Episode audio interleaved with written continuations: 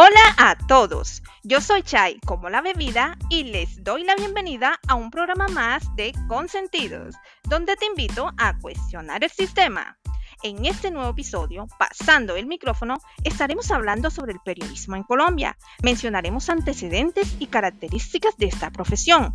Desglosaremos el tema a fondo y analizaremos los principales acontecimientos que han marcado los devenires del periodismo en el país, cómo se originó, cómo se ejercía y cómo ha evolucionado a través del tiempo. Además, nos cuestionaremos sobre si realmente en Colombia se puede ejercer un periodismo de libre expresión sin censura y o coerción. Yo soy Chai y esto es Consentidos en América Latina. Bienvenidos. El episodio de hoy es especial porque nos acompañarán colegas, un invitado de lujo y por supuesto ustedes, mis consentidos. Para empezar, tenemos al periodista empírico y la voz del ayer, Jesús Cervantes, quien nos hablará sobre el periodismo de nuestro pasado. Adelante, o mejor, retrocede Jesús. Si hablamos de antecedentes del periodismo, nos podemos remitir a la época colonial de 1638 gracias a los cronistas de India. En tiempos de la independencia, el periodismo pretendía denunciar lo que sucedía con los ejércitos españoles y libertadores, así como todas las injusticias que se vivían durante el virreinato. Acontecimientos como la publicación del aviso de terremoto en el año de 1785 dio inicio al ejercicio del periodismo en el territorio.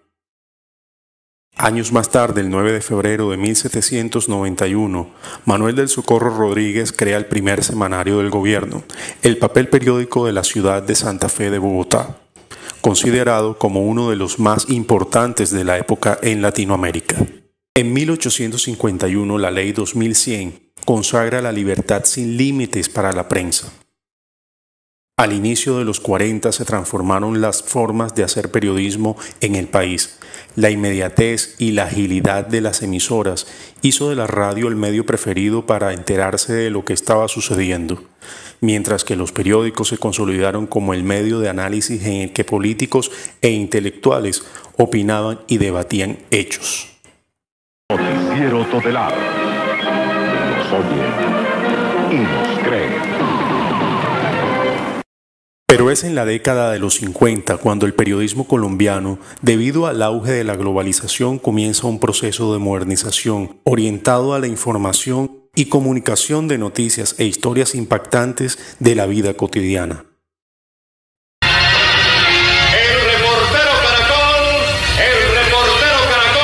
En el año de 1954 llegó la televisión a Colombia y plantea un modelo diferente de la prensa y la radio, y contribuyó a un mayor y más eficaz ejercicio de la libertad de prensa en el país, pues inició con un enfoque estatal y con el tiempo permitió la participación privada bastante pluralista.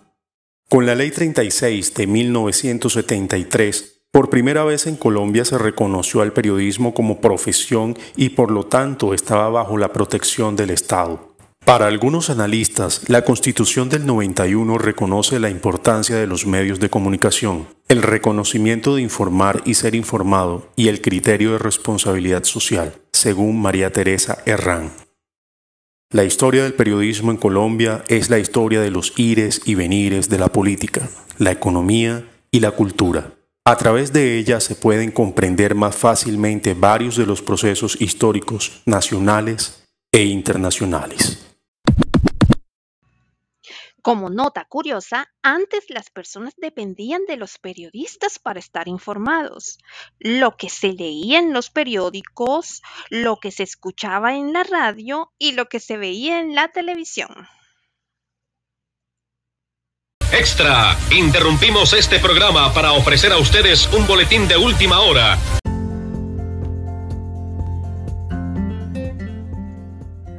Después de esta corta interrupción, continuemos pasando el micrófono.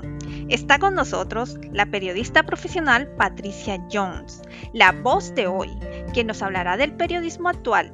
Patricia, estás al aire.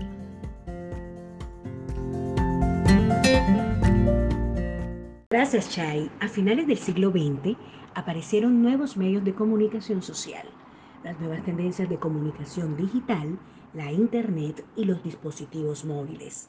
Realmente se puede afirmar que hoy por hoy, cuando nos encontramos en el siglo XXI, el periodismo continúa adaptándose a las nuevas tecnologías de la información y comunicación, con la única finalidad de mantener informada a la sociedad. Un ejemplo palpable fue la pandemia, cuando la mayoría de países en el mundo se encontraban en confinamiento debido a la COVID-19.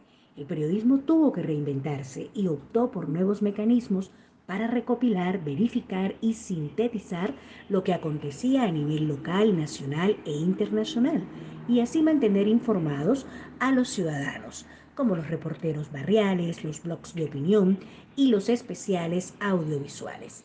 El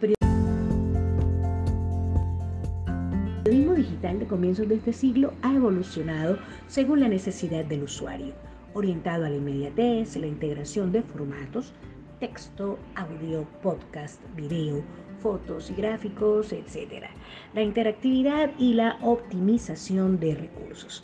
Sin duda alguna, las redes sociales y las plataformas virtuales de información favorecen el ejercicio de la actividad periodística. Es más, hay quienes consideran que los medios de comunicación libres e independientes permiten al público tomar decisiones con conocimiento de causa exigir responsabilidades a los dirigentes y escuchar una diversidad de opiniones. Todo ello libre de la influencia del gobierno.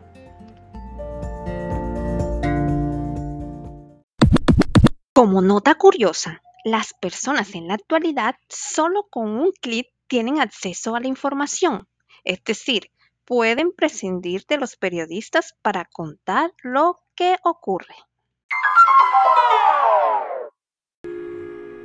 Y para el último fragmento tenemos a Luisa Rojano Jiménez, estudiante de comunicación social, la voz del mañana, el periodismo del futuro. Hacemos contacto con Luisa desde la órbita de Saturno. Luisa, ¿me escuchas?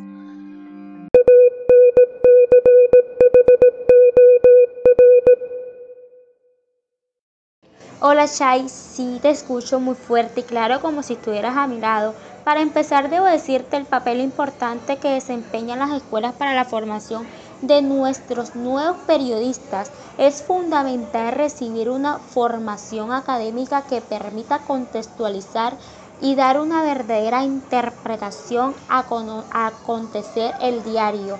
El periodismo del futuro adopta por contar la verdad, lo que significa ajustarse a la realidad verídica y crítica.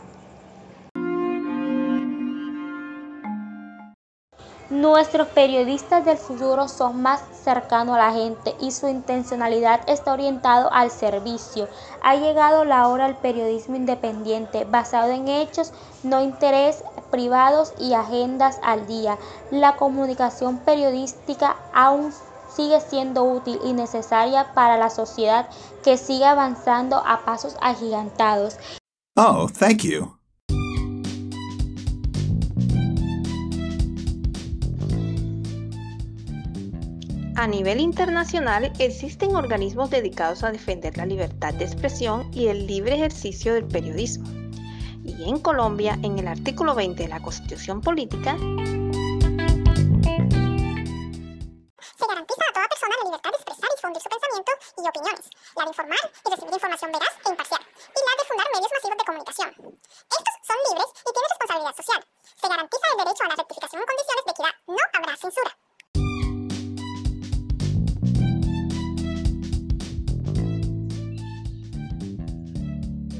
¿Escucharon?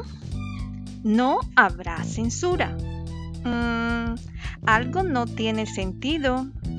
¿Realmente los estados en Latinoamérica son garantes de los derechos del periodista? ¿Y cómo se percibe la labor del periodista en Colombia? Para aclararnos estas dudas, está con nosotros el periodista, escritor y conferencista enfocado en temas de política y economía internacional, Álvaro Vargas Llosa.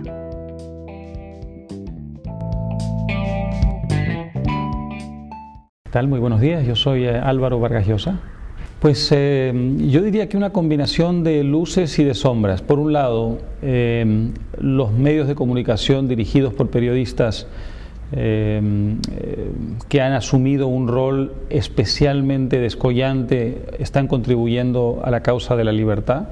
Pero por el otro lado, gobiernos que quieren cerrarle los espacios a la libre expresión, en algunos países han logrado eh, a través de mm, la expropiación, la intimidación, la violencia abierta, eh, pues eh, cerrar, limitar, acotar los espacios para que la ciudadanía ejerza esa libertad de expresión. Entonces hay una tensión que recorre todo el continente de gente que está muy valerosamente luchando para abrir esos espacios y de gobiernos que están haciendo lo posible para limitarlos.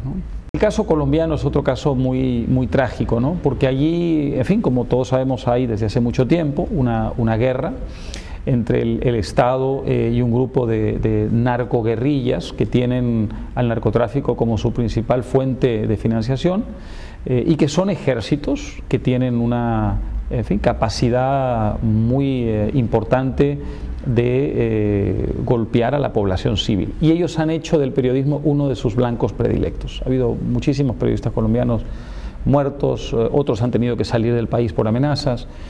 Y sin embargo allí ha habido también una, una respuesta muy valerosa. se han organizado, por ejemplo, marchas multitudinarias en defensa de la prensa contra la violencia de la narcoguerrilla, contra el ejercicio de la libertad de expresión. Eh, y cada vez que ha habido movilizaciones por la paz, los medios de comunicación y los periodistas han jugado un papel muy importante. por tanto, se repite allí lo que decía hace un momento, y es que los periodistas se ven obligados en, circunstancias extremas a ir más allá del rol habitual de un periodista y ejercer un rol de, ciudadanos, ¿no? Eh, esencialmente.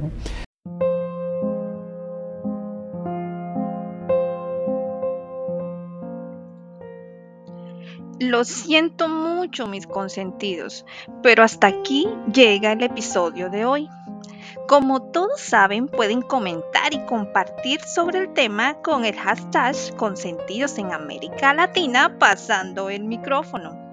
Gracias por escucharme y reflexionar juntos este y todos los temas que hemos tratado. Nos volvemos a juntar en el próximo episodio de su podcast favoritos, Consentidos. Se despide su amiga Chai y recuerde que son mis consentidos. Nos oímos.